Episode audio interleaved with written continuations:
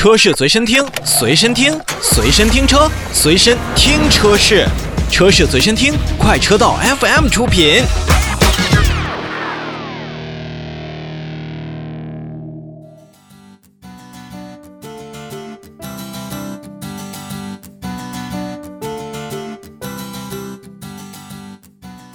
说完轿车，咱们就得说说在本届车展上我们非常关注的一台硬派 SUV 了。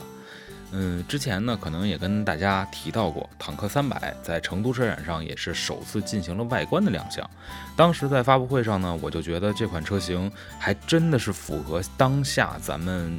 对于很多硬派 SUV 有需求的消费者，他应该是非常喜欢的一台车型。而经历了用户共创之后啊，包括配色的命名也都是在本届的北京车展上进行了一个公布。比如说展台上我们看到了红色、橙色和绿色，它分别就叫做“我要红”、“心想事成”和“种草绿”。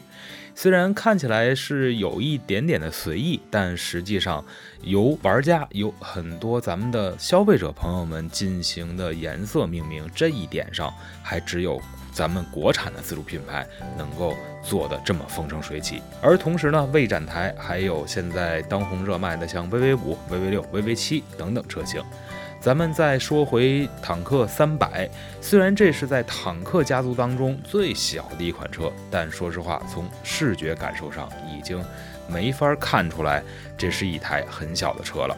而在为品牌进一步深化共创理念的时候呢？二十八日的北京车展公众日当中呢，也是通过了魏的 APP 招募了一千名的坦克三百共创官，也是让这一千名的共创官们共同参与到产品研发、实验、生产、营销等等环节当中，也真正做到了以用户为中心。那其实说回到三百啊。其实它在整个的平台上也是由坦克的魏平台来打造，整合了魏平台全球的一些资源，而且呢也是定位在了智能豪华越野 SUV，也基本上能够看到，除去在外观非常有硬派风格的这个外观设定下，它也有了更多的硬实力。你比如说三把锁、坦克转弯、蠕行模式，还有多达九种的驾驶模式、三百六十度全景影像、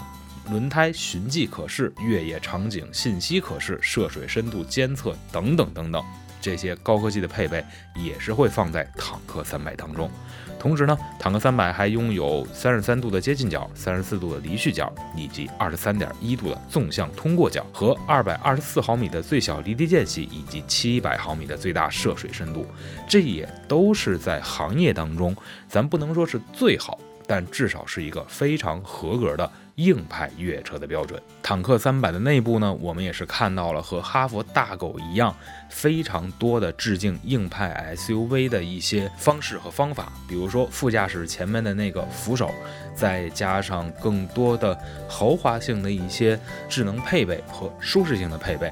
不光要外观硬派，实起来硬派，开起来坐起来。我觉得也要更舒适，这才符合智能豪华越野车的这么一个定位。再加上为品牌，它也是为坦克三百进行了更好的、更先进的 NVH 的噪音控制技术，也是使得这台车您在日常驾驶的时候也会有更好的车内空间的经济性。在过去三年多的时间里边，魏品牌已经成为了首个以及最快实现三十六万多台销量的中国豪华品牌。那么，针对于现在的经济的不确定性以及行业的下行压力，我觉得更多的在为品牌的往前行的道路上与用户同行这一点，还是要做到更深更远的。而且，如果能让用户感受到更多品牌的号召力，其实不管是三百，还是魏家族，还是 VV 系列，也都是有更大的出彩的可能性。